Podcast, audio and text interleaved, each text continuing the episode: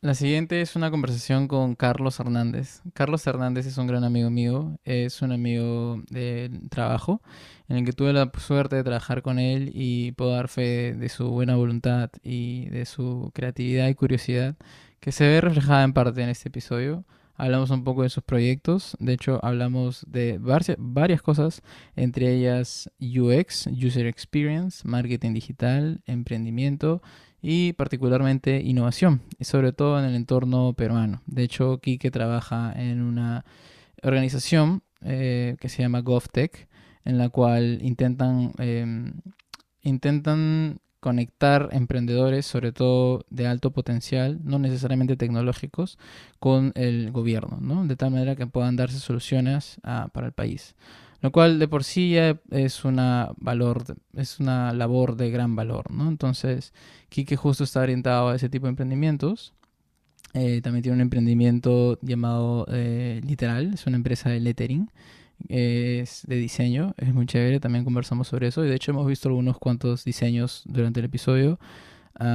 y también al inicio conversamos sobre hip hop, porque de hecho le gusta mucho el hip hop, el rap, así que Ahí al inicio hablamos sobre Bizarrap, eh, sobre la escena argentina y, también un poco el rap peruano, la FMS, Red Bull y el mainstream del rap, en general varias cosas. Así que nada, es un buen episodio, los invito a ver y suscríbanse y disfrútenlo. Gracias.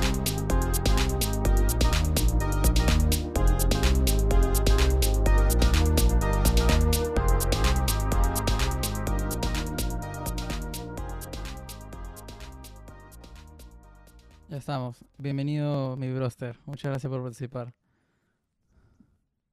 No, no, muchas gracias por la invitación. Pues, ¿no? Muy contento de estar fuera del aula. Siempre lo había escuchado, ¿no? Y ahora estamos ya adentro, ¿no? Es como, como un sueño. Kikini, in the house. muy contento. In the house, brother. Como los tiempos, como los tiempos aquellos, como los buenos tiempos. Mi bro, ¿sigues rapeando también para todo esto? ¿Sigues practicando? ¿Estás haciendo música, algo así? Seguimos. Eh. Sí, sí, claro, sí, sí, claro. Es más, justo hace poco, hace poco revisaba ¿no? todos los archivos de las canciones que hicimos con, con mi banda, en, será pues el 2013, 2014, este, y me conmovió bastante, ¿no? Porque han pasado tantos años, ¿no? De haber hecho música, de haber hecho un disco a la mitad, ¿no? De haberlo dejado a medias em, y no haberlo completado, que es como un sentimiento medio frustrante, ¿no? Imagínate que tienes un proyecto chévere que lo dejas a la mitad y en verdad me costó bastante. Así que en esta pandemia lo retomo como que lo retomo, viejo. Empezamos a rapear de nuevo, empezamos a meter la intención. ¿Y cómo te, cómo, cómo, cómo, te sientes con eso de, de, dejarlo, haberlo dejado a la mitad? Eh, pésimo. Pésimo, pésimo, pésimo, pésimo, pésimo, porque en verdad es, es, es tú, tú, sientes la música, tú sientes la música como, como yo, ¿no? Es un, es un tema de que si tú no lo puedes dejar por mucho tiempo, ¿no? No lo puedes dejar por mm. más de que tú te dediques a otra cosa, después vas a volver, vas a volver, aunque no quieras, no vas a volver. Entonces, nada, entonces, ni modo, he de volver a hacer, a hacer musiquita como, como antes, ¿no? Así que para toda la gentita que escuchó a Paul Crio en su momento, vamos a volver con fuerza. Nada más les digo. ¿En algún momento te, o sea, en algún momento te, movías? ¿En algún momento sí te movías? ¿Llegaste tipo, a presentarte con tu, con tu banda? Claro, Totalmente, o sea, éramos chivolos, que, pues teníamos 16, 17 años, ¿no? Pero teníamos un culo de presentaciones, teníamos presentaciones este, casi todos los fines de semana, o sea, casi todos los fines de semana. ¿En, eh, Chiclayo. O, acá en sí, no, solamente en Chiclayo, solamente en Chiclayo, ¿no? Tocamos en, en algunos bares de rock, en, esta, Estación Rock, este, nos invitaron a festivales, tocamos para el Festival de la Alianza Francesa, este, tocamos para, para colegios también, que nos invitaban a los colegios, nos invitaban a quinceañeros para tocar las quinceañeras también, este, nos invitaban un huevo de lado, nos invitaban del interior de, de, de, Lambayeque, ¿no? O sea, a poblados alejados a tocar por allá. Y nos, o sea, nos pagaban con comida, nos pagaban con pasajes, por ahí algún que otro sencillito, ¿no? Este, y nada, o sea, o sea la, la, los fines de semana era la cosa, ¿no? Los fines de semana. Claro. ¿Tú crees que si, si el dinero no hubiese sido un problema y, por ejemplo, no sé, digamos que económicamente rendía seguir haciendo estos proyectos musicales, ¿lo hubieses dado full? No sé, no sé si el dinero era el tema. Creo que la música era parte de nosotros, pero además de la música teníamos otras metas, ¿no? Todos estábamos estudiando algo, ¿no? Em, y solo había Mm, una persona de nuestro grupo que estaba estudiando música y que estaba ahí porque esto era como que su tesis, o sea, esto era como que de verdad le estaba metiendo. Y el resto estábamos un, ah, ok, un ingeniero, un marquetero, o sea, teníamos de todo. Y el fin de semana hacíamos la magia, ¿no? Pero en verdad no sé si el tiempo, fácil el enfoque, fácil no arriesgarse, pero tuvimos nuestro éxito en su momento, ¿no? Y, y aparte, entonces, entonces, aparte de la música, ¿qué otras cosas eran importantes para ti? Eh, ¿Qué otros logros estaban pasando por tu mente que querías lograr, que querías construir? Ujú, Alucina que yo, yo iba a ser doctor, o sea, yo quería ser doctor. O sea, yo me iba a Mm, dedicar a, a la medicina, ¿sí? ¿Por qué? Porque en verdad sentía que era un buen impacto, ¿no? Era un buen impacto a la sociedad, era un buen impacto a las personas, ¿no? Y esa era como que una meta, pero yo tengo una, yo tengo una fobia, que yo tengo fobia a la sangre. Y no es, no es miedo, es fobia, o sea, es fobia de verdad, o sea, es una fobia, fobia real. Y se llama hematofobia o Sí.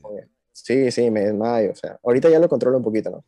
Pero es, se llama hematofobia o, o hemafobia, no recuerdo cómo se llama pero me, me desmayo, me Mm, desvanezco, sudo, tiemblo, ¿no? Cuando veo sangre, pero no, no una gota de sangre, cuando veo sangre en bolsas, cuando veo sangre pasando por un tubo, cuando, o sea, es hor- horrible, es más, solo hablarlo ya me, me da Mm, cosa. Y ya, pues, o sea, iba a ser duro ujú, estudiar medicina con esa fobia, si no me la trataba. Así Claro. que nada, ¿no? Decidí por, por dedicarme a otra cosa que también tiene impacto social, ¿no? Poder ayudar a las personas desde, desde la comunicación. Eso fue lo que estudiaste, comunicaciones. Sí, sí, yo iba a estudiar ingeniería después dije, no, ¿saben qué? Medicina no, voy a ser ingeniero. Así como, así como Tumbes, y dije, voy a ser ingeniero. Pero después se me pasó, se me pasó el chucaque, se me pasó el chucaque y dije, no, la comunicación es lo mío. Me metí a, una buena carrera de comunicación mientras vivía los fines de semana como rapero. Claro, la vida, esa es la vida. La vida de profesional y en, y en las noches rapero. Sí, sí, no hay de otra, no hay de otra. Co- comiendo con lo que, con lo que alcanzara. Y, y luego qué vino, o sea, ¿qué, qué te apasionó una vez que ya empezaste a estudiar la carrera y te, te empezaste a desempeñar como, como, comuni- comunicador? ¿Qué es lo que empezó a salir en tus proyectos personales? Alucina que eh, después de la carrera yo al menos vivía totalmente solo en, en Piura, ¿no? Es una ciudad genial, es un- mi segunda casa, yo considero Piura como mi segunda casa, Ujú. y me mudé a vivir totalmente solo en Piura. Imagínate un, un brother recién salido del colegio solo en una ciudad, o sea, o, o te, o, o te pierdes o te enfocas, ¿no? Así que yo hice un poquito de ambas, ¿no? Y me decidí enfocarme también, ¿no? Me enfoqué bastante, me enfoqué bastante. Así que la suerte que tuve fue justamente ganar la beca de la universidad. O sea, se ganó la beca, chévere, palmas. Mierda. Pero lo, lo bueno, lo, no sé si bueno o malo, era que eh, se, ¿Beca, beca de qué? ¿Pregrado? sí, beca pregrado, ¿no? O sea, Beca pregrado. sí, sí, sí. Mm, Eh, pude pagar, o sea, yo igual pagaba la universidad, pero con mi trabajo, o sea, trabajaba para la universidad. O sea, no había espacio para nada. O sea, estaba yo, estudiaba, trabajaba, estudiaba, trabajaba, Mm, estudiaba, trabajaba. O sea, no había espacio para nada. No había espacio para nada. Pero nada, se llevó bien, se llevó bien, hasta que llegó un brother a la universidad a dar una charla así, X, X. Entonces yo voy ahí me voy. Marketing digital. Yo, de, "Ah, ¿qué es eso? Marketing digital. Y se mandó unas campañazas así, una, una, una locura que yo dije, o sea, esta vaina, ¿cómo es posible? Es como esta vaina, ¿cómo es posible? Creo que fue, creo que explicó una campaña, creo que Daft Punk, no me acuerdo, que, se- que habían hecho para Daft Punk, ¿Así? eh, para un, sí, no recuerdo si, si Daft Punk fue la banda, pero fue una campaña que hicieron en internet para que una banda eh, haga su sencillo, o sea, la gente empezó a pagar para que la banda haga su, haga su disco, una cosa así, y ya no, digamos, comprar el disco físico, ¿no? Sino que creo que con un dólar podías, podías pagarle a la banda, y la banda ganó el triple de lo que podía ganar vendiendo discos físicos, ¿no? O sea, una cosa así. Yo dije, brother, ¿es posible hacer esta magia? ¿Es posible hacer esta locura? Y dije, brother, pero internet lo es todo, internet es todo. Y en ese momento toda la gente estaba concentrada, toda la gente de comunicación estaba concentrada en, ah, yo quiero hacer, yo quiero hacer mi campaña en televisión, yo quiero hacer mi campaña que suene en la radio, quiero hacer un jingle que pegue, yo quiero ser periodista. Y yo dije, no, o sea, internet está todo, brother, o sea, no hay manera, bro. Internet es la magia, es una bomba, es una bomba que nadie explota. Entonces, nada, me metí de lleno, así, me metí de lleno, busqué al pata, que no me acuerdo cómo se llama, que algún día espero recordarlo, este, y aprendí un montón, o sea, desde segundo, tercer ciclo me metí de lleno a aprender un montón, pues, ¿no? Y nada, lo que, lo que hubiera, cualquier cosa, le metí, le metí, le metí, le metí. Y ahí fue cuando ya empecé a, dejar un poco la música. Ya no podía viajar tanto a Chiclayo para las presentaciones, ya las presentaciones se, se hacían sin mí, mm. ¿no? Ya la banda cantaba sin mí, mm. ¿no? Este, llegó un momento donde, donde quizás mi mm. hermano, que también forma parte de la banda, tampoco podía estar y la banda solamente tocaba con tres personas, cuatro personas. El bajista a veces no podía, ¿no? Em, digamos, la, nuestro guitarrista a veces se enfermaba, el, el, beatboxer tampoco a veces no llegaba, y ya no era como que ya nos invitaban y ya teníamos que decir, ya no podemos, ¿no? Entonces, nada, se, se terminó desuniendo, se terminó desuniendo, pero nada, ahora, ahora, sí le quiero meter con todo, sí le quiero meter con todo. ¿Y has conversado eso con tu hermano? O sea, ¿están planeando traerlo a la, a la realidad de nuevo? Sí, sí, claro, totalmente, totalmente, ¿no? O sea, pero esta vaina se entrena, es un, es un entrenamiento, ¿no? Eh, para todos los que no conocen mucho del tema del hip hop, em, el hip hop aparte de, de ser música es, es, cultura, ¿no? Es, es un tema cultural, es un, es un, es un movimiento artístico em, que no es solamente, pucha, decir tres palabras sobre una base y se acabó, ¿no? Es todo un tema eh, que para nosotros significa mucho, no significa demasiado. Es toda una expresión del alma que, cualquier persona puede hacer si se dedica un poco. Entonces, nada, nos hemos juntado y le hemos dicho, ¿sabes qué? Es imposible que nosotros no hagamos algo. Así que todos los fines de semana le metemos su, rico freestyle y entre lo que se puede vamos escribiendo los, los siguientes temitas, ¿no? Y, va, a quedar, va a quedar aquí. Espero que cuando lancemos, aquí hagamos el lanzamiento oficial acá con, con FDA Podcast, ¿no? Claro, sería bravazo. Ya. Sí, sí, sí, sí, sería chévere invitar. Y ahí fácil y, fácil ahí Salvatore Maceo nos produce un, una de las canciones, pues, ¿no? Mm, yo estoy ahorita aprendiendo a producir, pues, ¿no? Este, estaba ahí, por ejemplo, el intro de esta el intro de Fuera del Habla lo creé yo con, con Ableton, que es un programa para producir música. Me he comprado ahí un controlador. Y al inicio, el, al inicio era bien, era bien como intimidante, era como abrir, no sé, un Python o C++ y de pronto empezar a programar, ¿me entiendes? O sea, todo era chino, literalmente era muy complicado. Este, pero, mm, o sea, no te, no te queda otra. Si, si realmente te gusta, le vas a meter las ganas y vas a aprender. Y me compré un curso y ya lo comencé a llevar, lo comencé a llevar y este, te que la rompa, ¿no? Pero al menos ya estoy en la, en la etapa en la que puedo jugar, al menos con herramienta, ¿no? Ya puedo entrar y puedo jugar, literalmente jugar, ¿no? Y ese es el chiste, ¿ves? Porque te, te diviertes y te diviertes y sales. Buenazo, buenazo. O sea, igual ahorita el mundo del hip hop, bueno, no sé si todo el mundo del hip hop, pero todo el mundo urbano está revolucionado con, con lo que es la producción de Bizarrap, no sé si lo has escuchado. A Bizarrap, claro, a Villa. El gran Visa la rompe, o sea, la rompe, es una, es una bestia, es una bestia del internet. El brother le dice... Cuéntame, cuéntame un poco. a Bizarrap le dicen el rey Midas porque, porque todo lo que toca se vuelve oro, compadre. Todo lo que toca. Artista que produce, artista que la rompe. Artista desconocido que produce, artista que empieza a tener fama.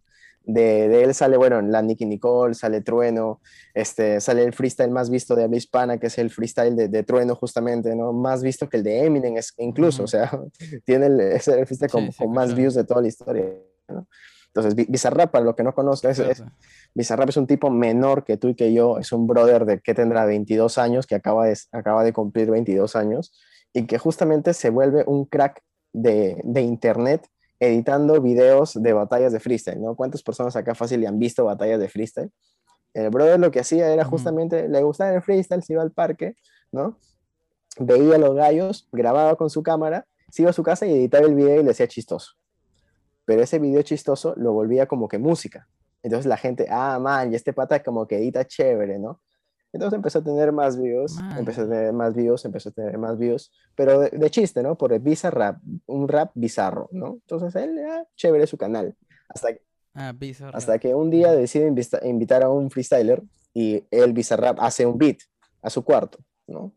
Entonces empieza a grabar, ¿no? Y empieza a grabar el freestyle y crea lo que se llaman las freestyle sessions, ¿no? Entonces, sube la freestyle session. Ah, que, la que invita gente. Claro, invitó a Código, recuerdo que fue la primera freestyle session.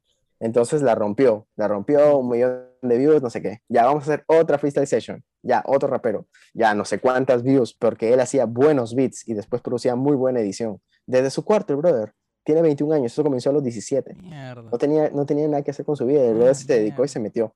Después invitó a otro rapero así del parque, o sea, un brother así como tú, como yo, que tenemos 500 seguidores en Instagram. ¿Y qué hizo después? Más views, y el doble, y el triple. Hasta que un día dijo, ¿qué tal si, si estas freestyle sessions ya no son fritas, sino son canciones? Entonces le dijo a, un rapero, que no sé si fue Trueno, le dijo, ¿sabes qué? Escríbete algo, escribe algo y vienes y lo rapeas acá. Ahora es el freestyle más visto de habla hispana. Entonces, todos los raperos, todos los raperos que, que, que, que, ahorita son, digamos, poco conocidos, se pelean por hacer una sesión con, con Visa, porque después de la sesión suben sus, suben sus visitas hasta las estrellas.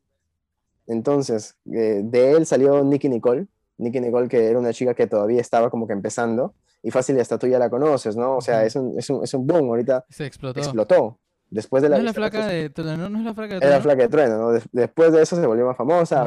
hace, hace un mes acaba de salir en el show de Jimmy Fallon en Estados Unidos, o sea, en Miami, o sea, acaba de sacar una canción con Lunay.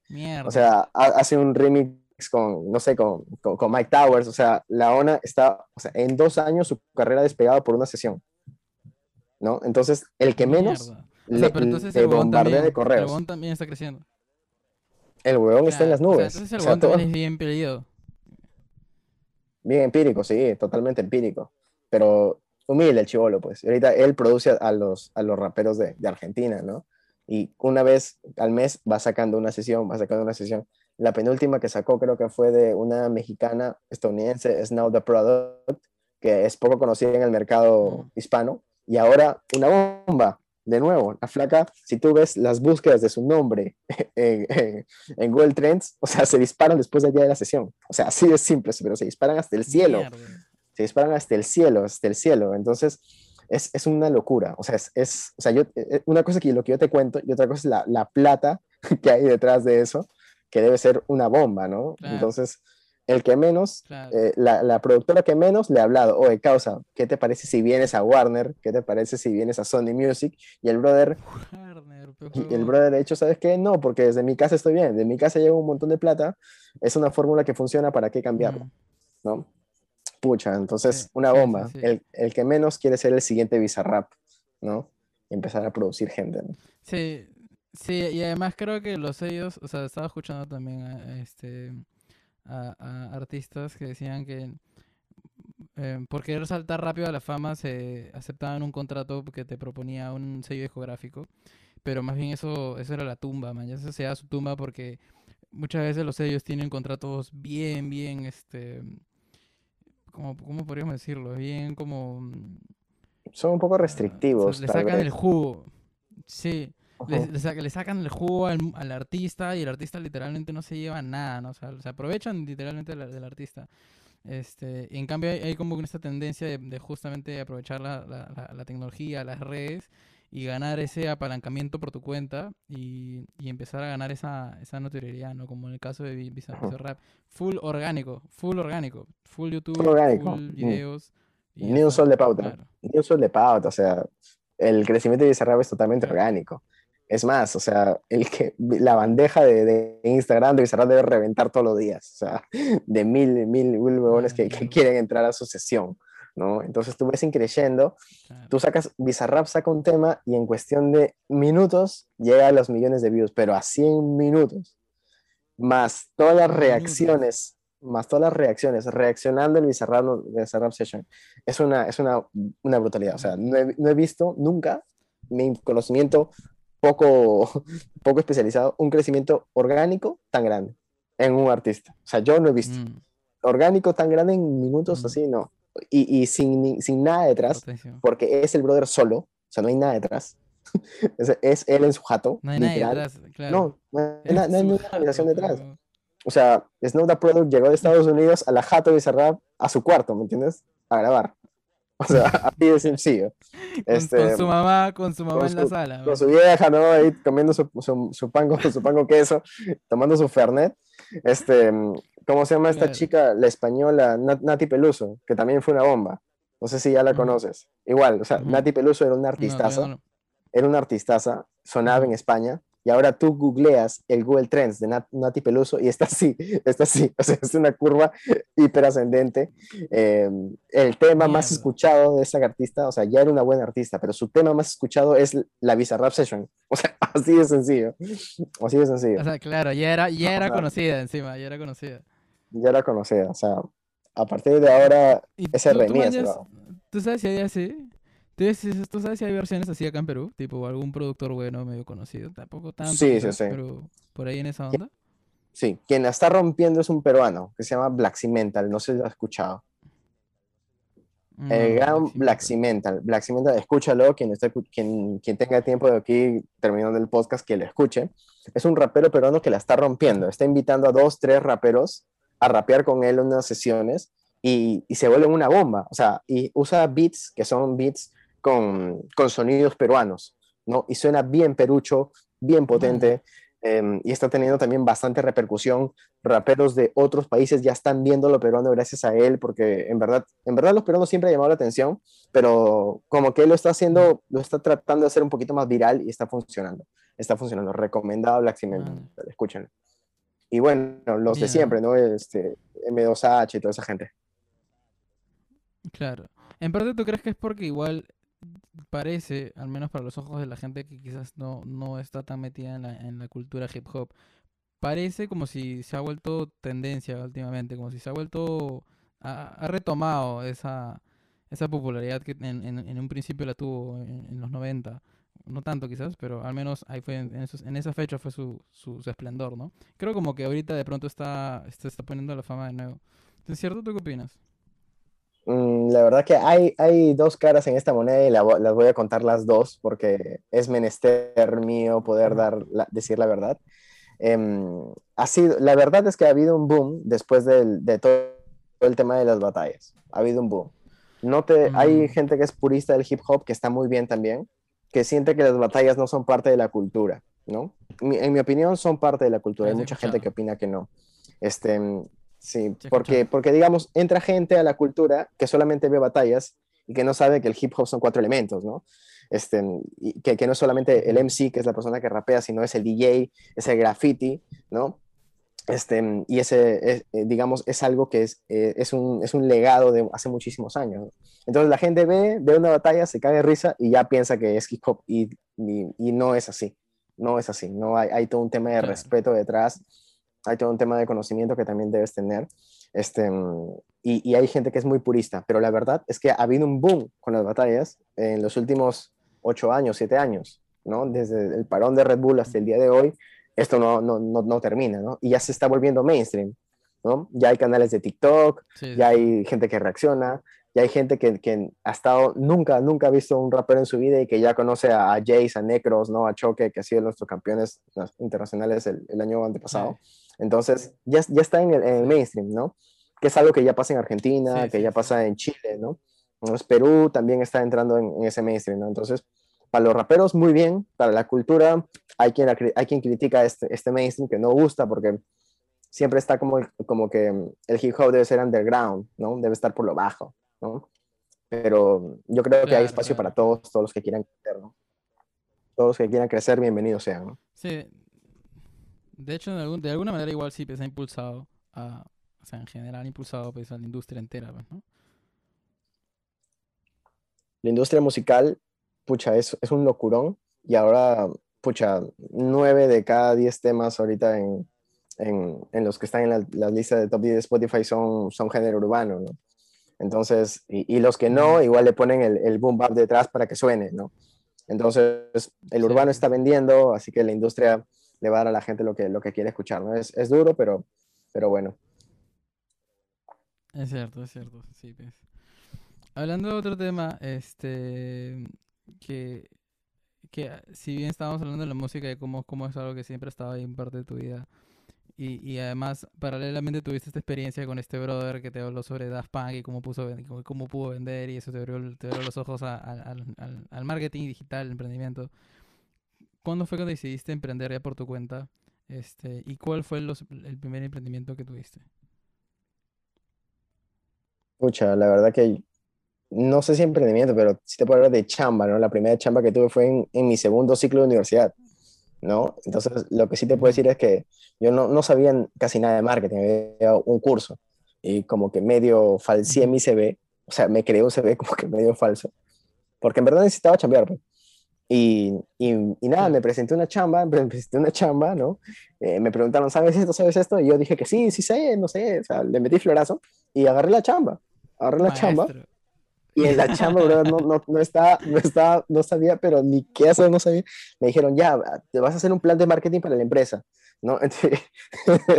yo solamente atiné a reírme y le hablé a un profesor, oye, profe, por favor, ayúdame a hacer esta vaina. Y el profesor me ayudó, me mandó un libro y, ya, lo hice más o menos a medias y como que, como que le engañé a la chica, ¿no? Este, y, y nada, salió, salió bien, ¿no? Después ya me, ya me contrató otras empresas y aprendí, ¿no? Pero era una chamba chiquita de, de un mes, creo, ¿no? Pero igual, ¿no? O sea, algo pequeño. Claro. Sí, brother, o sea, ¿Cómo así? ¿Qué, qué, qué, me, qué pusiste en tu, en tu sede? Obviamente no tenías experiencia. ¿Qué, ¿Qué, le metiste como para poder entrar al trabajo? Ah, ya. Lo que, sí, lo que sí he tenido es que yo desde niño he diseñado. O sea, pero desde niño, o sea, desde que ah, tenía que, pues, 10 años, ¿no? Y te hablo porque, no sé, digamos, en mi jato no es que hayamos tenido internet desde antes, pero lo que sí teníamos, gracias a Dios, era una computadora. Entonces, la mayor distracción, no podíamos jugar juegos en línea, así que era coger un programa de diseño y sacarle la mugre, ¿no? Para hacer algo que sea de puta madre, en verdad. Así que desde niño yo tenía este programa de diseño especializados, ¿no? Así que pude meterle, pude meterle duro y parejo, pude meterle duro y parejo. Entonces, ese era, ese era lo que más tenía, ¿no? Entonces, nada. O sea, sí tenías tu skill, tu skill de, de diseño. lo, lo, único que tenía, pero ellos me pedían un plan de marketing, ¿no? Entonces, ahí con lo que pude me defendí, con lo que pude me defendí y salió algo por ahí, salió algo por ahí, ¿no? Pero chévere, ¿eh? chévere. Después, después estamos emprendiendo. Me he demorado en emprender, en verdad, me he demorado. Recién estamos emprendiendo hace unos tres, dos años, casi dos años. Me he demorado bastante con, en emprender. Con, la, marca, con tu marca de lettering, ¿cierto? Sí, con, con la marca de lettering, que gracias a Dios sigue en su vida. Se llama Literal, Literal Letras. Literal. A mí el nombre, el nombre me encanta, me encanta, porque digamos, lo validé. Y no, solo, no lo validé conmigo, con mi mamá, con mis hermanos, con la gente que me gusta. Lo validé con la persona que mejor hace lettering en el mundo, a mi criterio. ¿Me entiendes? Me fui a, a, Berlín cuando, cuando tuve la suerte de poder viajar. Me fui a buscarla a su casa. ¿no? Esta persona se llama Martina Flor, que es para mí la, mejor letrista del planeta. Me fui a tocarle la puerta. Flor. Martina Flor, la gran Martina, que yo la amo y que algún día me quiero casar con ella. Eh, ella es para mí la mejor. Me fui a su casa, le toqué la puerta, súper stalker, súper fan enamorado. Eh, y, y, y, nada, pude conocerla y le conté un poco del proyecto. O sea, fue, fue una reunión breve de cinco minutos porque la onda igual me quería votar. Pero, pero nada, o sea, imagínate un huevo que viene, se mete a su estudio en pleno trabajo, o sea, está trabajando. Claro. Eh, claro. ¿Cómo, fue, ¿Cómo, fue, ¿Cómo fue? Llegaste y dijiste, hola, soy, soy, soy Carlos, soy de Perú. Sí, así, literal, literal, literal. O sea, Martina, Martina es una, una chica argentina eh, que para mí es la mejor letrista del mundo. Entonces yo averigué que vivía en Berlín, pude viajar a Berlín a poder conversar con ella. Y nada, fui, fui hasta su casa y es un estudio, es un estudio grandazo que está dentro de un edificio. Y nada, le toqué el timbre, o sea, súper random. Y le dije, hola Martina, ¿qué tal? ¿Cómo estás? Soy Carlos, vengo de Perú. Me metió todo el viaje y en verdad, este, no sé, solamente quería conocerte y, y, y tener un libro tuyo. Y me dijo, ya, genial, sí, pero para eso se saca cita, o sea, toda la gente que viene saca cita, o sea, no es que puedes venir así nomás. Yo le dije, yo dije, sorry, en verdad, solamente el más que... peruano. Peruanazo, o sea, peruanazo, peruanazo. O sea, llegué y le dije, o sea, sorry, sorry, cholo, en verdad, perdóname, pero pucha, solamente voy a estar acá dos días, ¿no? O sea, perdóname. Ah, ya pasa, súper amable. Me hizo pasar a su estudio, conocí, conocí a la gente que trabajaba con ella, ¿no? Ella fácil ni se acuerda de mí, ¿eh? Y nada, le, le di un poco de, de, mi trabajo. Le dije, Martina, por si acaso yo también hago esto en mi trabajo. Y me dijo, ah, qué chévere. Me dice, ¿y tú haces letra popular? Sí, hago letra popular. ¿Y cómo se llama tu, tu, tu empresa? Y le digo, ah, se llama literal. Y me dice, ah, man, ya, es un genial nombre. ¿eh? Y yo, mierda. Me enamoré. claro. me enamoré, me enamoré, me enamoré, me enamoré. Y en ese momento ya caí, caí, caí a sus pies. Y nada, me, me, tuve un libro, ¿no? Ahí ella me, me, dio el libro, pude conversar con ella un rato, de ella me despedí de ella para dejarla trabajar, porque obviamente estaba en pleno trabajo. Eh, justamente se notaba ahí que tenía todas las mesas, ¿no? Que estaba co-creando con su equipo. Yo entré ahí de, de, de jodido. Y nada, me pude, me pude tomar una foto con ella. Que como no va a haber edición, este podcast no va a poder aparecer, pero si hubiera, Mm. hubiera podido aparecer. En los, en los pero nada, clips, me tomé una foto con ella y genial, genial, en verdad. Aparecerá en los clips, aparecerá en los clips. Pero ¿y por qué literal para Pero, todo esto? O sea, brother, lo caso. ¿Cómo te, te salió el nombre? ¿Tiene sentido? ¿Tiene un significado? ¿O, o solo porque sonó chévere? Tiene sentido. Ajá. Tiene sentido, pero es una fumada, es una fumada. Es ya. una fumada. A ver, vam- vam- vamos a empezar, vam- vamos a empezar de pocos. Y vamos a empezar con un ejemplo. Imagínate, imagínate la, la escritura, la escritura que es, digamos, uno de los inventos más maravillosos del, del- del- del ser humano, ¿no? Poder escribir, o sea, verbalizar algo que tú sientes, piensas, ¿no? Ahora, imagínate que, que tú escribes, em, te amo, Esa- esas, esas palabras, te amo.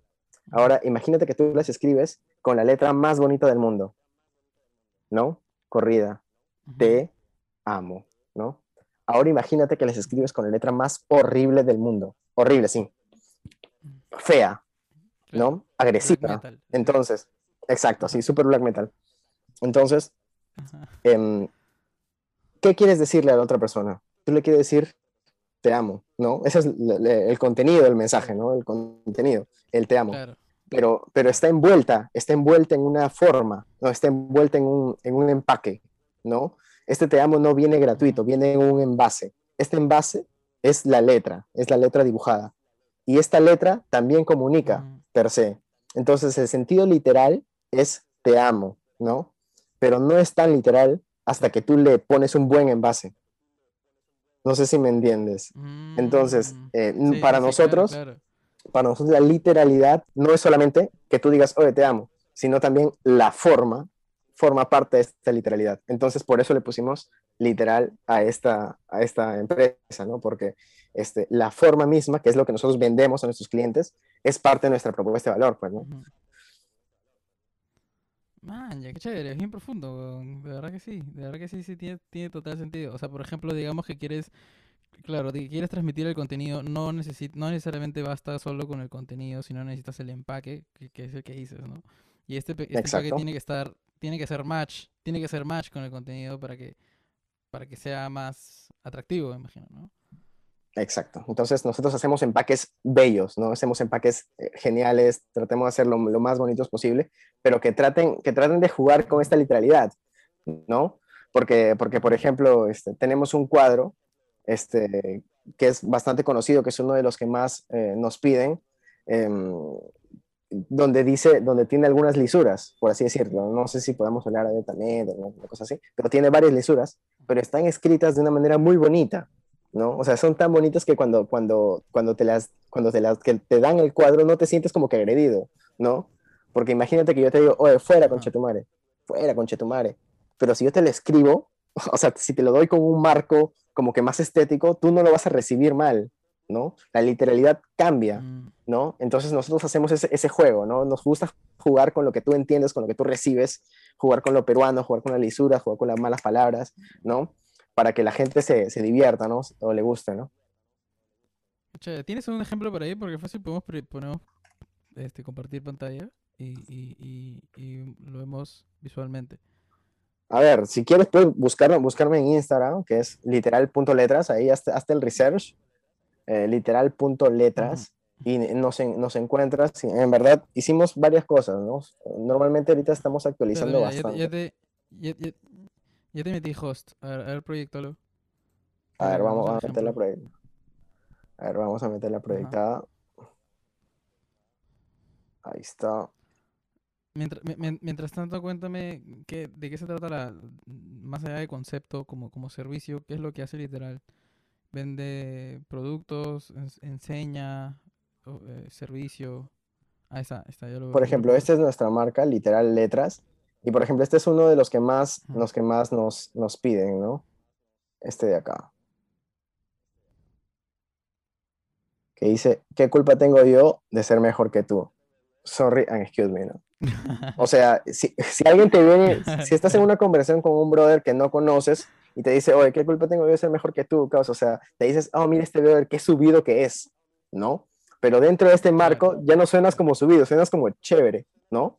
Entonces nos gusta jugar con, ese, con, ese, con ese contexto, ¿no? Mira lo que nos comenta por ahí, así o más humilde, nunca tanto. nunca tanto. Exacto, ¿no? Entonces siempre tratamos de jugar. Por ejemplo, esta es otra de las, de, los, de, los, de las piezas que más nos gustó. Este es un rollo de papel higiénico que dice la mm, creatividad nace en momentos inesperados. ¿no? Entonces también mucha gente le, gustó, no es que vendamos el papel higiénico, ¿no? Solo que un día quisimos tratar de hacer una obra distinta, ¿no? Mm, pero no sé si, lo has pensado así, pero, o sea, es súper paja el mensaje porque, claro, la creatividad llega en el momento menos esperado y está hecho en un papel higiénico dentro de un baño, ¿me entiendes? Es como que sí, hay claro, una bien, bien clara. Claro, obviamente, siempre jugando con esta literalidad. Y bueno, aquí, aquí como siempre yo estoy enseñando la foto con Martina, que es la foto que más orgulloso me tiene. Esta es la foto que tuve en Berlín con ella. Está cargando, pero ahí está la gran Martina, ¿no? ¿Dónde está? Aquí está mi chola, Martina, ahí cuando me dio el libro. Es algo pésimo, pésimo. Es la peor foto que tengo en mi vida, pero muy contento porque estaba ahí con ella, pues, ¿no? Martina, The Golden Secrets of Lettering. Mm. Y nada, por ejemplo, también hemos hecho activaciones, ¿no? Que esto, es una de las que más nos gusta porque la, la hicimos en el mercado de Piura, ¿no? La hicimos en, este, en una zona del mercado donde se tiraba mucha basura, ¿no? La gente solía llenarle de basura y te cuento que he ido al mercado justamente hasta hace poco y toda esa zona ya está limpia o sea, la gente cuando ve algo bonito, en verdad sí trata de cuidarlo, ¿no? Entonces nos dieron ese espacio, lo impactamos, ¿no? Con esto de acá y ya nadie bota basura por esta zona. En verdad, muy contento del trabajo que hicimos y también de las personas que, que participaron y que siguen manteniendo limpio el espacio. Qué interesante, o sea, a partir de que hicieron ese diseño, la gente ya no empieza a ensuciar tanto. Sí, sí, sí, ¿no? Lo pintamos en todo, ¿no? Pudimos conversar ahí con algunos stakeholders y tuvimos la, la posibilidad de poder hacer eso, ¿no? Y aquí tuvimos también una colaboración. Ese también es un cuadro que, que nos ah, piden recurrentemente. Y nada, ah, por ahí ha sido objeto de algunos regalos también. Y nada, algunas de las cositas que hemos hecho. Este también nos, lo piden bastante. Ya hemos hecho. Vi una foto ahí con tus hermanos, creo. Sí, por acá estamos, aquí estamos. Ahí estamos, está la gentita seria. ¿Cuántos son? ¿No? Haciendo, haciendo letras. Somos, somos, somos tres y tres comunicadores también. Mm. Así que nada, o sea, ¿Todos, los tres, son hermanos? Los tres somos hermanos, los tres somos hermanos. Y los tres le metemos intenso a esto. Bien, ¿eh? Qué monstruo, bro. Sí, sí. Y, y, nada, ¿no? Eso es un poquito, un poquito del arte, del emprendimiento. Y, y nada, bastante contento también de poder no, no, no diría que, que le hemos roto, pero que sí hemos generado algo de impacto, aunque sea una persona ya no bota basura donde votaba antes, ¿no? Y eso ya, ya eso, es un cambio, y es un cambio, y es un cambio. Claro, claro. Es bonito decir eso, de hecho que sí. Y, pero aparte de, o sea, ¿qué, tipo de servicios ofreces eh, como parte de, Literal? ¿Cuáles son los Por ejemplo, ahorita los, por así decirlo? tras esta pandemia nos hemos, nos hemos reinventado, como todos los negocios se, se reinventan. Em, nosotros nos dimos cuenta que, digamos, nuestro servicio era un poco más presencial, porque así como este mural, hacíamos otros murales, ¿no? Hemos pintado para varios sitios eh, y también hemos dado cuadros a manera de regalo, obsequio, ¿no? Así que lo que, lo que hicimos fue, este, como ya no podíamos hacer esto, ¿no? Porque, digamos, en un primer momento de la pandemia, se pensaba, ¿no? Que el virus venía en, las cosas físicas, ¿no? Que si tú te enviabas algo, este podía venir con el virus y que si lo tocabas, digamos, ya te podías contagiar.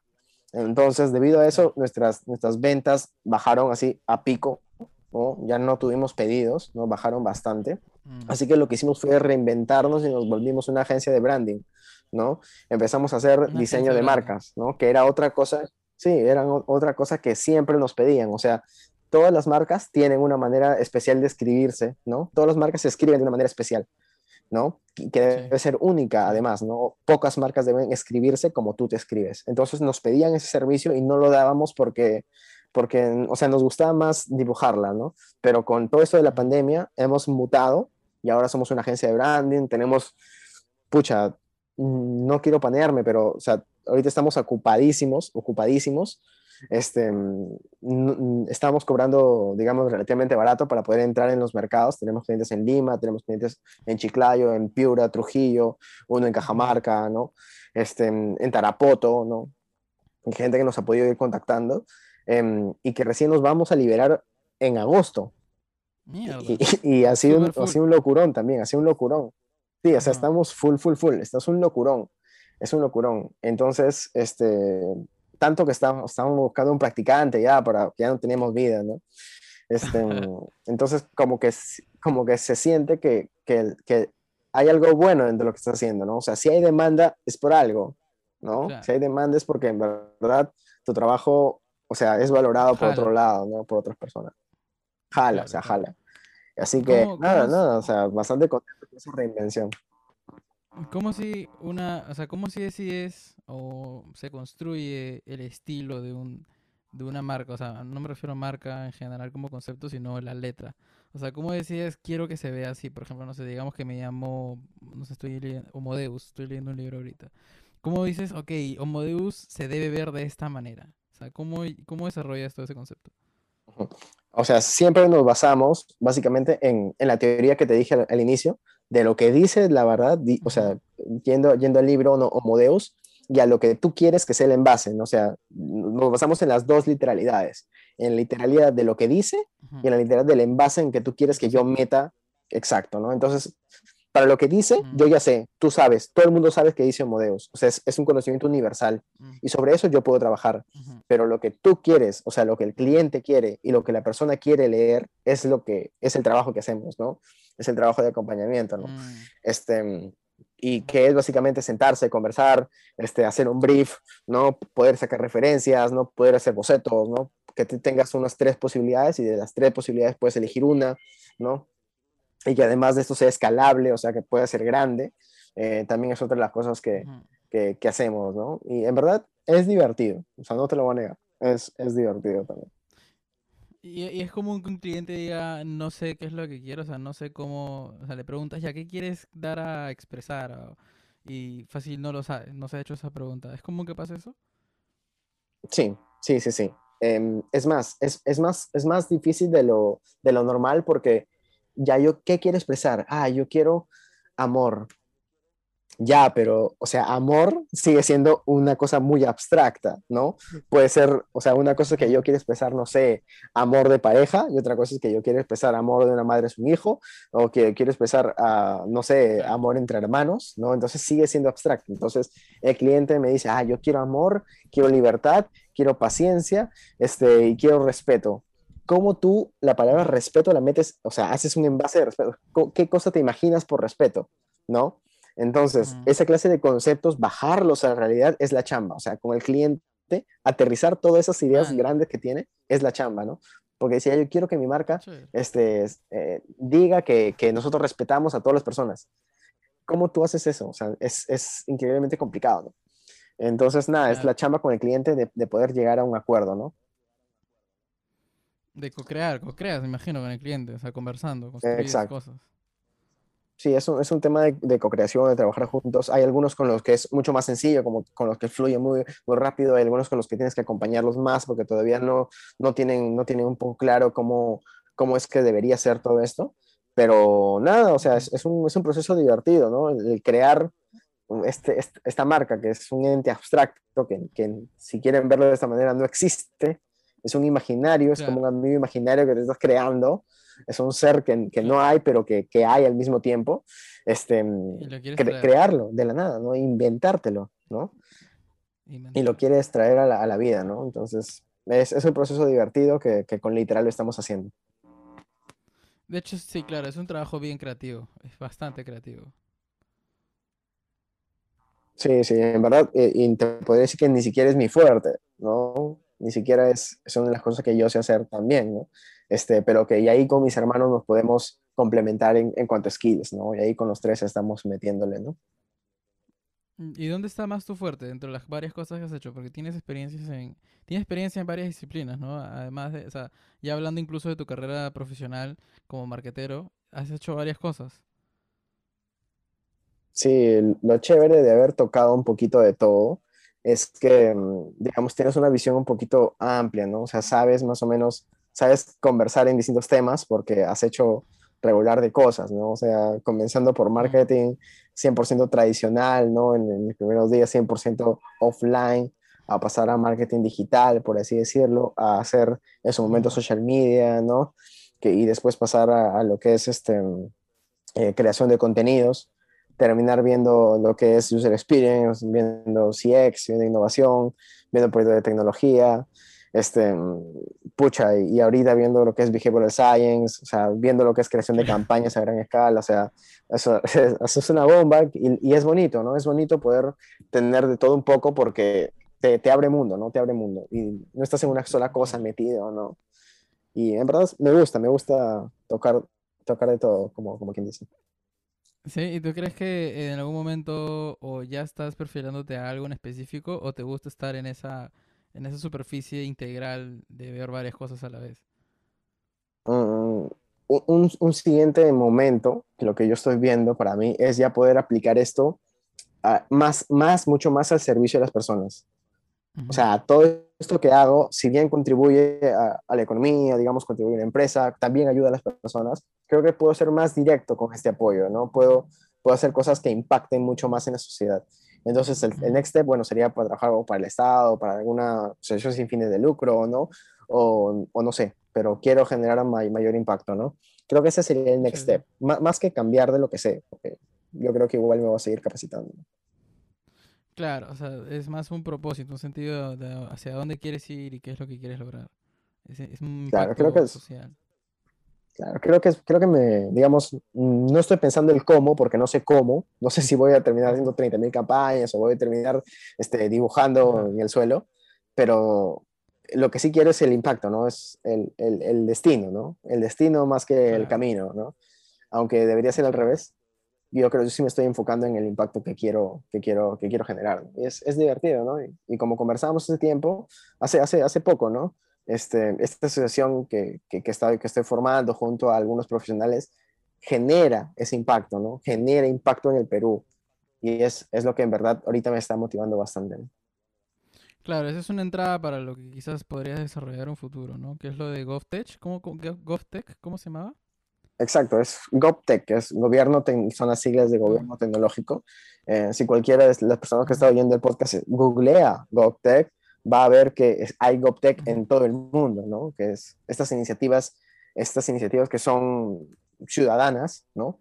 Que trabajan para unir las ideas innovadoras que hacen las personas, que hacen las startups, que pueden ser llevadas a nivel de Estado y que a la vez necesitan una validación por parte de la academia. Entonces, nosotros desde GovTech Perú lo que hacemos es ser el nexo entre Estado, startups o, ideas innovadoras, emprendedores y la academia. ¿no? Entonces, nosotros somos como que el nexo y hacemos que ciertas ideas innovadoras puedan llegar a nivel ciudad, a nivel país, a nivel comunidad, pero que se escalen, ¿no? O sea, que sirva para otras personas, ¿no? Claro. Claro. Para dar algunas ideas a, alguien que escuche y que, quizás le suene medio, medio, medio, medio alien, medio marciano estos términos. Hay, hay algunos ejemplos de cómo una startup este, puede, por ejemplo, no sé si actualmente está, hay eh, algunas iniciativas tecnológicas que están trabajando junto con el Estado para poder desarrollar este impulso social o algún beneficio social que estén tratando de generar. Lo que sí puedo decir es que su nombre es GovTech, pero no todo es tecnológico, ¿no? Buena, de buena parte de la cuota es la idea de innovación, ¿no? Por ejemplo, no sé si han visto el, boom que ha sido hace, hace unos días, este jabón, este, esta idea innovadora del jabón peruano que puedes lavar en el río y no contamina el río. No sé si lo vieron. o ah, sea, ¿ah, normalmente, sí, normalmente, y, y qué sucede en muchas partes del Perú, que tú agarras un jabón, ¿no? Y, y, lavas tu ropa, ¿no? digamos, en, el río, que es la, la parte de, de agua que, que, tienen muchas comunidades, y digamos, este, esta agua ya como que viene media contaminada, ¿no? Después, imagino, hay, hay, hay, todo un proceso natural para poder purificar esto, pero, pero igual, ¿no? Ahora hay un jabón que ya lavas y, y, digamos, no contamina el agua, ¿no? El jabón justamente se llama agua, ¿no? Y es, está muy bueno. Entonces, ideas como esa, ideas como esa, nosotros las cogemos Sí, es peruano. Entonces nosotros las cogemos, cogemos esas ideas y vemos, asesoramos a, la persona que la creó y, le, y vemos la manera de hacerla posible a nivel estado, a nivel ciudad chiquita. O sea, cómo hacer que esa idea que está bien potente, cómo hacer que esa idea que está bien potente, en verdad, no, exacto, no se quede solamente en qué chévere la idea, bravo, sino vamos a, a hacer que es toda la comunidad la use. ¿No? Que sea rentable, no, que sea posible, o sea, que sea rentable para que la creó, que sea rentable para todas las personas que la van a comprar, no sé, que haya, que haya alguna persona que la financie de otro lado, no sabemos, ¿no? Pero la idea es que sea verdad, ¿no? Y que cambie, mm. este, digamos, una comunidad, una ciudad. Claro, claro. Claro, o sea, eso ya existe en otros, en otros países. O sea, no, es una, no es la misma marca, sino es la misma iniciativa. Claro, claro, claro. Entonces, la, la idea es justamente esa, coger una idea buena que funcione para una comunidad y ayudarla a que escale, o sea, ayudar a que genere impacto, ¿no? Y esa es la, la parte de, mi chamba que ahorita, que ahorita estoy haciendo en mis tiempos libres, ¿no? Qué paja. ¿eh? ¿Y que cualquiera se puede meter? ¿O es, eh, cómo es para, si es que se puede, si es que alguien quiere participar en, en GovTech, ¿es posible? Sí, ahorita tenemos... solo te, te llaman, ¿cómo es? Ahorita tenemos varios voluntarios que están trabajando de manera de voluntarios, ¿no? Este, la chamba es básicamente contactarte con, con, con, algunas startups, con algunos emprendimientos, ¿no? Poder, poder, digamos, generar estos espacios de conversación, ¿no? Porque es lo primero. Y después ya pasa todo el tema del asesoramiento, la ayuda, ¿no? Podemos contactar con una municipalidad. También tenemos una red de contactos de algunas municipalidades en el Perú que nos permite poder tener espacios donde escalar. O sea, hay, hay varios alcaldes ya en el Perú que están muy interesados en volver su ciudad una smart city, ¿no? En volver su ciudad una ciudad inteligente, ¿no? Mm. Y que no saben, no saben cómo empezar, no saben qué es importante. Exacto, ¿no? Em, entonces, hay, hay muchos alcaldes que ya quieren ver eso como realidad en el Perú, ¿no? Entonces, qué mejor que pilotearlo en una ciudad pequeña, que está bien, y después ver si esto se escala un más grande, más grande, más grande, y se hace a nivel nacional, ¿no? Entonces, nada, o sea, eh, ahí estamos, metidos en esas, ¿no? Capacitando, capacitando gente.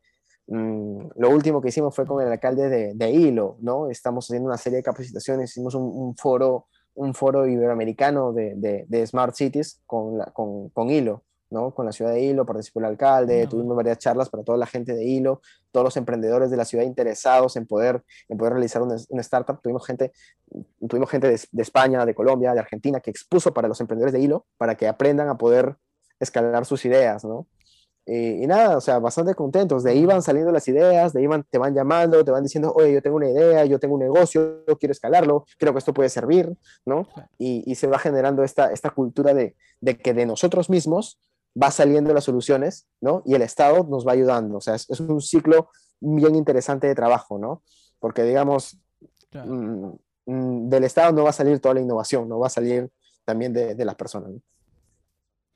Exacto, exacto, eso es lo chévere, porque es una iniciativa privada con gente que, que, que, quiso, es liderada por, por alguien en específico. Este, ¿Cómo se fundó la, la organización?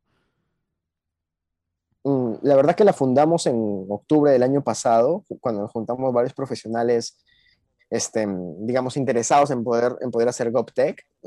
Digamos, actualmente tenemos un consejo directivo, ¿no? Que como toda asociación civil, este, se reúne para poder generar soluciones y tenemos un equipo de voluntarios muy entusiastas que también están metidos en el tema, que están aprendiendo, estudiantes de varias universidades que les gusta el tema de, Smart Cities y que están ahí en, contacto con emprendedores, con, con, con digamos, con, con, los alcaldes, ¿no? Para poder generar este, este impacto, ¿no? Pero básicamente cualquier persona que quiera entrar puede entrar como voluntario, se le asigna un proyecto y, va trabajando en conjunto, ¿no? Monstruo, monstruo. Qué chévere, qué chévere. Em, volviendo al tema que, que, quería preguntarte hace rato, este, de las áreas de especialización que has tenido, ¿cuáles son las que más te, las más te, han, te han gustado o, o, también quizás más has dominado dentro de lo que has, que has estado haciendo? La que, probablemente la que más me ha gustado y la que más he dominado ha sido, ha sido User Experience, ¿no? UX todo lo que es creación, claro, todo lo que es creación de productos digitales, ¿no? Desde cero, que es lo que más me gusta. Entiéndase producto digital, cualquier cosa con la que tú puedes interactuar y tenga una pantalla por medio, esto es, y, en un futuro ni siquiera una pantalla, ¿no? Este, todo, todo producto digital, porque o sea, ya hay cosas que por voz también funcionan y también es un producto digital. Este, me encanta, o sea, me encanta todo lo que es crear productos nuevos, ¿no? me, me fascina. Creo que es, es UX, UX, también incluye la, la parte de la, de la ideación, o sea, el, de la solución que quiero para, para solucionar un problema, o es más ya, ya tengo, ya tengo la solución y UX se encarga más bien de diseñarlo. ¿Cuáles son los, los límites de, de, de, la disciplina? Sí, o sea, UX se encarga después de que tú tienes tipo tu idea ya cimentada, validada, que funciona, ya yo hago que, que, tu idea sea usada por las personas y que en verdad sirva, ¿no? Pero muchas veces mm. UX termina siendo, termina siendo, en muchos casos, el motivo por el que tú usas una plataforma, ¿no? En muchos casos termina siendo la propuesta de valor, ¿no? Mm. Este, llámese, no sé, Spotify mismo tiene un gran componente de UX que hace que muchas, muchas nuevas iniciativas similares a él como que fracasen un poco porque es tan chévere interactuar con Spotify, es tan, simple, tan fácil, ya se te hizo esta costumbre que interactuar con otra probablemente es un poco más complicado, ¿no? O, ya te da hasta un poquito de pereza poder utilizar otra, ¿no? Aunque puedes tener por ahí un Apple Music, ¿no? Probablemente por ahí, Netflix tiene un buen equipo de, Sí, sí, sí, Solo, solo que su valor ahorita, el valor de Netflix ya no está en el, en el UX, o sea, está tratando de enfocarla por, por contenido, ¿no? Porque, bueno, Disney Plus se contrata un ejército de UXers, tienes por ahí un HBO más que va a salir también con, con otro ejército de, de, trabajadores que van a hacer una experiencia wow, tienes por ahí un Amazon Prime que, que digamos, su, su, su, UX no es tan bueno, pero tiene unos contenidos que son bravazos. Entonces, ahorita ya el, el consumidor se decanta por, por, otras cosas, ¿no? Pero, pero UX, creación de productos, a mí me fascina. Es una de las cosas que más, más me gustan, ¿no?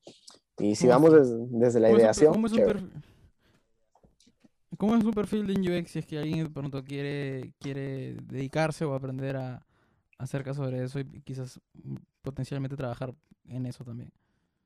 Eh, la, y es algo que yo siempre digo, la diferencia entre una persona este, que es un trabajador normal, así que, que, que tiene su chamba chévere, eh, o con un diseñador normal y un UXer, es que el UXer tiene que tener ego cero. Cero ego. Cero ego. ego. Cero.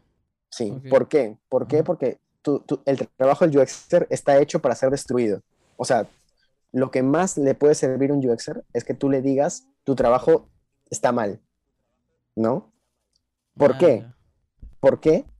Porque cuando el usuario te dice está mal, tú ya tienes todas las oportunidades de que esté bien. Porque de ti no va a salir la solución. Del UXer no sale la solución, sale de la, de la persona, sale del usuario. O sea, el usuario te tiene que decir las el cosas. Usuario, claro.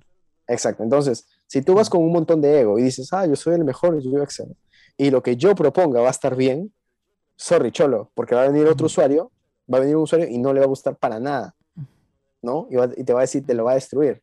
Y tú, y tú esa destrucción tienes que tomarla bien, o sea, tienes que tomarla como, qué chévere que me acabas de destruir, porque yo después llego a mi casa y lo hago 30 mil veces mejor, ¿no? O sea, tú necesitas esa destrucción, o sea, no como, digamos, otros perfiles es necesario. Es necesaria, es necesaria, es más, la, la necesitas. Uh -huh. Necesitas que alguien venga y te, y te haga leña a tu trabajo para poder reconstruirlo, porque el UX se, se, nace de esta reconstrucción, ¿no? De, a diferencia de una campaña, ¿no? Porque, digamos, tú, tú eres un marquetero que hace siempre campañas y tú ya, te, ya sabes, ya, o sea, ya sabes más o menos, o sea, después de varios años, claro. tú ya sabes más o menos la maña. Mm. Exacto, tú ya sabes cómo, qué, mm. qué empieza a mover, cómo jalar. Este, y cuando tienes que hacer una campaña y viene otra persona y te dice, oye, tu campaña está mal, tú dices, oye, causa, voy cinco años haciendo esto, brother. O sea, tú no me puedes decir que esto está mal porque ya está bien. Es más, claro. cuando, y la lanzas y la lanzas y está bien, ¿me entiendes? O sea, es, es tan mágico como claro. que tú ya sabes cuál es la maña. Pero en UX nunca sabes porque la persona cambia. Cambia. Ahorita con la pandemia ha habido otro, otro, otro giro y ya no sabes qué, qué va a hacer, ¿no?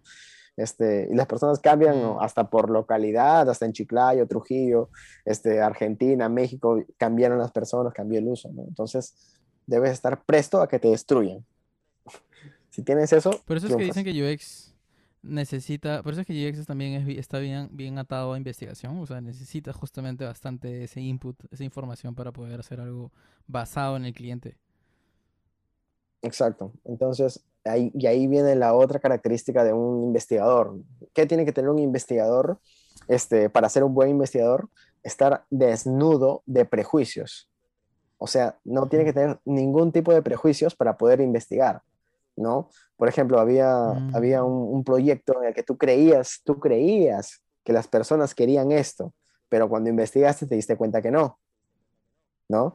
Entonces tú, hasta, hasta si, si tienes prejuicios, Exacto. O sea, si tienes prejuicios, hasta formulas mal las preguntas. Si tienes prejuicios, eliges mal a las personas que van a venir a investigar, ¿no? Tú tienes que ir cero prejuicios, siempre abierto a poder escuchar, a poder atender, y con eso vas a investigar bien. O sea, eres un, eres un ojo en blanco que vas a, que vas a llenar recién.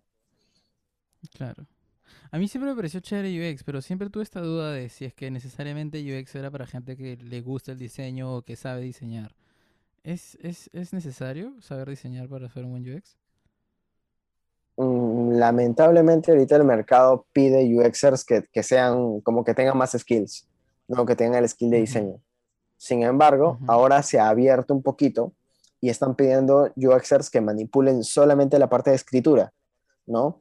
Em, que es lo que denominamos UX Writing. ¿no? Entonces ya se está buscando perfiles UX, UX que, que, terminan siendo los que diseñan, investigan, perfiles UI, netos UI, que son los que diseñan bonito, ¿no? Y que pueden hacer un trabajo espectacular, y UX Writer, que son los escritores. O sea, más o menos te piden esas tres clases de perfiles, ¿no?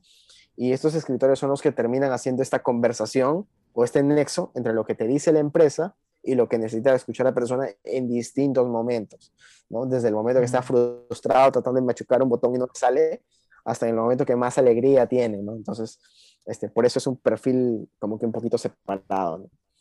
Claro, claro, claro, te entiendo. Así que si quieres ser UXer, alguien, pues, puede escribir también. Puede escribir también. ¿Y cómo es que después de UX, no sé si hiciste CX, pero de ahí te saltaste a Behavioral Science? ¿O, este, estuviste otra, otra especialidad en, en, el interín? Mm, no, tal cual, tal cual mencionado, ¿no? Tuvimos la oportunidad de poder ver temas de CX, ¿no? Con, con grandes amigas, amigos, eh, llenarnos ahí de harto conocimiento. Y después de eso ya meter, meterme de lleno a behavioral, que es algo que también estoy aprendiendo, ¿no? Aprendiendo, aprendiendo en la práctica también. Em, y, algo que también me gusta bastante, ¿no? Que es, digamos, cómo entender el comportamiento humano em, y cómo desarrollar estrategias en base a este comportamiento humano para poder lograr ciertos objetivos, ¿no? Poder cambiar el comportamiento de las personas. Chévere, a mí también me gusta mucho ese tema. Y creo que este está, está, está o sea, como, como disciplina, el estudio del comportamiento humano se está ampliando tanto que está afectando a varias otras subdisciplinas. Por ejemplo, el comportamiento humano ya no solamente es materia de la psicología, ¿no? También incluso ahora del diseño mismo, ¿no? Del diseño, de la economía también ya tiene sus años, ¿no? Que es este Behavioral Economics. Este, pero he escuchado términos como Behavioral Design y ya se está como que aplicando justo ese estudio del comportamiento humano, que puede ser hasta predictivo, ¿no? Que puede ser hasta medio, medio predictivo porque sabes cómo funciona de cierta manera ciertos patrones, ciertos comportamientos y en base a eso diseñas, ¿no? Este, ¿Cómo es un poco la, la, la, la idea de, hacer behavioral design? pues, pues, lo has dicho tal cual, ¿no? Tenemos por ahí este, la, economía del comportamiento, que es la disciplina como que trata de unir todo lo que es psicología em, y economía, ¿no? Que es lo que, lo que mencionas, la tan conocida behavioral economics, este, Y de, de, ahí se derivan el resto de, digamos, de aplicaciones, ¿no? Que termina siendo el diseño, ¿no? De, basado en todo este conocimiento de Behavioral Economics, que, que es el denominado Behavioral Design, ¿no? Que termina siendo eh, no otra cosa que poder aplicar todos los principios de Behavioral Economics a productos digitales o a, productos offline o a, o a, servicios también, ¿no? Termina siendo esta aplicación de todo este conocimiento, ¿no?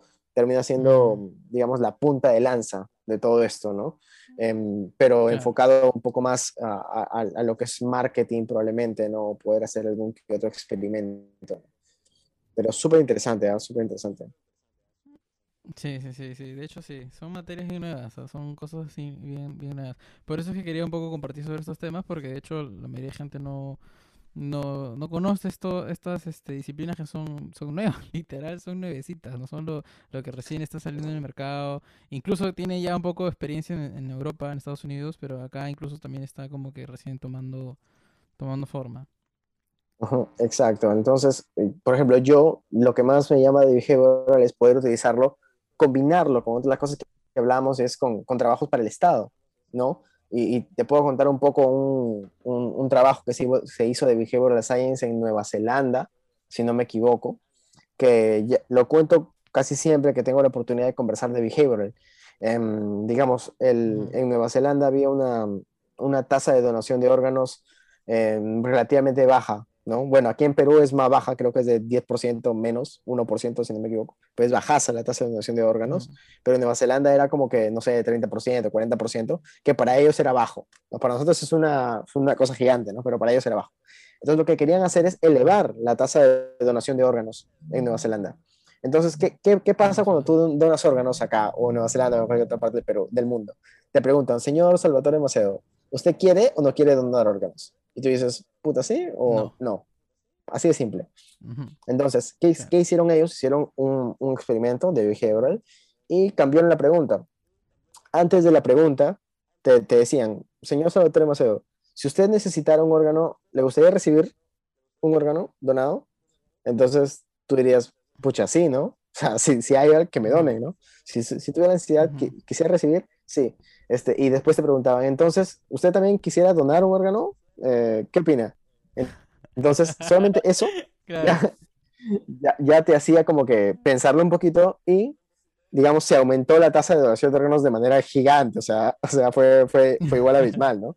Entonces, te das cuenta que solamente cambiando una pregunta, ¿no? Pudiendo entender bien a la persona, eh, sabiendo cómo actuar en el momento preciso, tú puedes lograr cambios de comportamiento, este, digamos, ideales. Ahora, hay otra cosa, que es el tema ético, ¿no? Tú me puedes decir, oye, pero estás manipulando a las personas para que donen órganos, estás amañando algo para que sea algo positivo.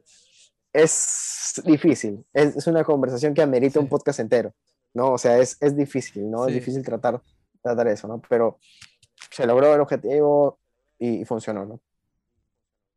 Sí, sí, sí, es un buen tema de conversación, como dices, porque sí, justo escuchaba ese tema de, de que literalmente, pese a estos estudios que son tan, a veces tan como que sorprendentes sobre nuestro comportamiento, que puede ser tan predictivo que literal podrías aprovecharte de nuestras incoherencias, de nuestras, de, de nuestros sesgos, y literalmente diseñar cosas que, que este, que o sea, quizás no queremos hacer, ¿no? Como que incentivarnos y ahí puede que juguemos un poco esta ética de en qué momento nos estamos pasando a la línea y estamos como que aprovechándonos justamente de nuestras deficiencias.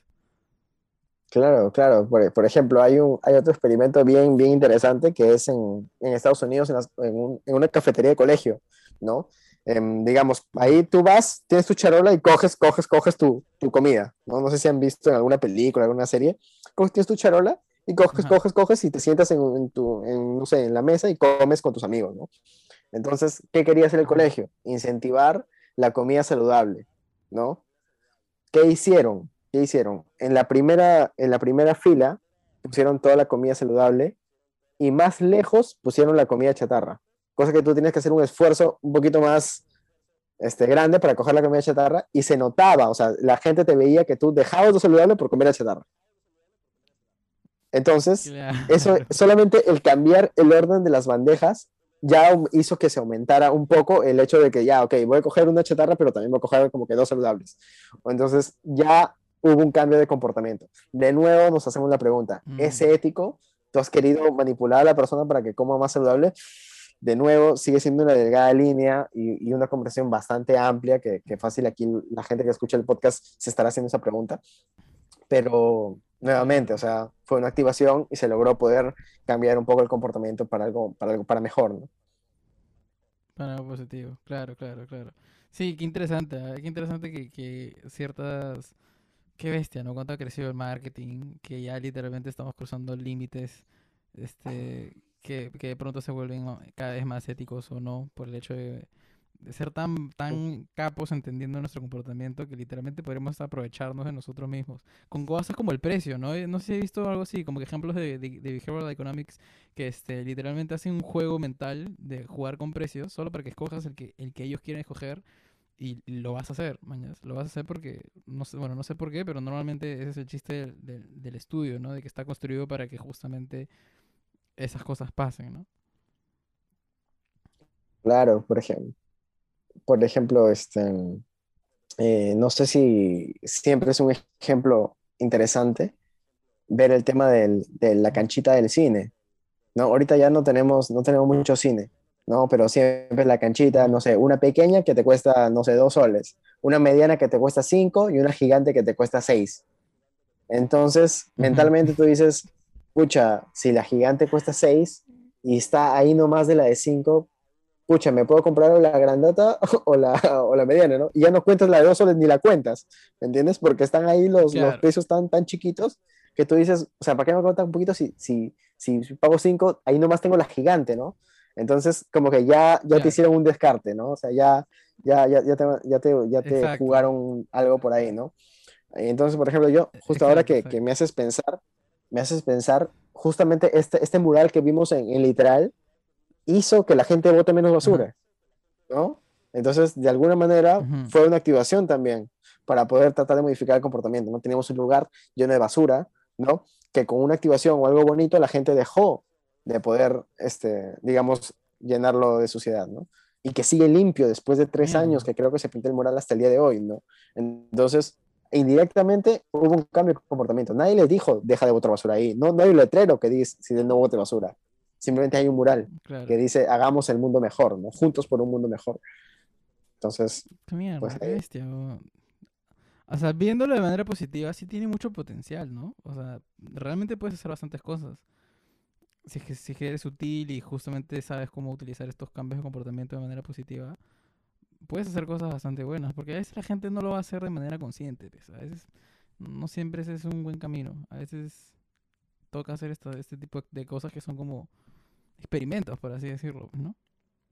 Claro, pero ahí, ahí la pregunta, ¿no? ¿Es ético? O sea, ¿es ético? Porque, o sea, la mm. gente no lo va a hacer, no lo va a hacer por, no lo va a hacer, digamos, por su voluntad pero termina siendo su voluntad, ¿no? O sea, pueden hacer lo que ellos quieran. Si, si les da la regalada gana este, y no hay, no hay nada que lo impida, o sea, pueden hacer su voluntad, ¿no? O sea, si, si yo quiero comer chatarra, o sea, mi cuerpo, si me da la regalada gana, yo como chatarra, ¿no?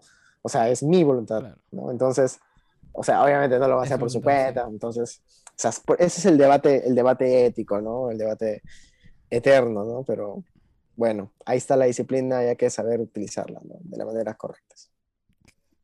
Qué monstruo, qué chévere, qué bacán. Qué buenísima charla, mi grosera. De verdad que esos temas hace tiempo que no los conversaba y me han subido bastante.